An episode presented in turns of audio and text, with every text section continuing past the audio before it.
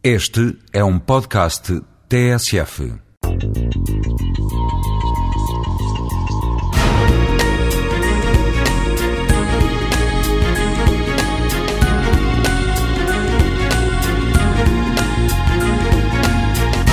Harmonia. Os números que os gregos acabaram por chamar harmónicos, 6, 8, 9 e 12, têm particularidades aritméticas notáveis. Pois o 6 está para o 8, assim como o 9 para o 12. O 6 para 9, tal como 8 para 12. E o número 9 é exatamente a média aritmética de 6 e 12, sendo o 8 a média harmónica de 6 e 12.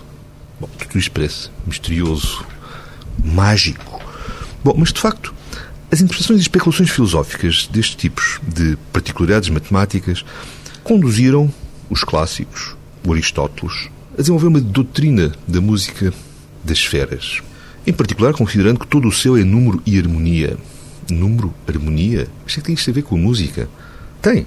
A filosofia clássica distinguia três tipos de música, a qual foi classificada nos termos de Boécios, um clássico latino, em música instrumentalis, produzida pela lira, flauta, pelos instrumentos musicais, obviamente.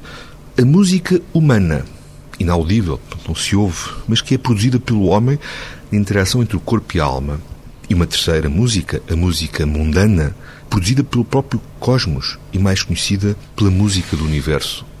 Esta hum, harmonia celeste foi, de facto, um dos motivos que levou Kepler, o grande astrónomo, cientista também do século XVII, a acreditar que havia algo por trás de tudo isto. E na sua descrição da harmonia do mundo, Kepler, após enunciar a sua terceira lei sobre a órbita dos planetas, concluía que os modos ou tom musicais são reproduzidos de uma certa maneira nas extremidades dos movimentos planetários. Isto hoje parece-nos naturalmente algo de muito estranho, algo de sem sentido.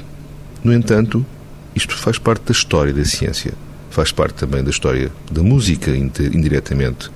Mas, de facto, a música serve para a harmonia do espírito, tal como a ciência para a harmonia das cidades.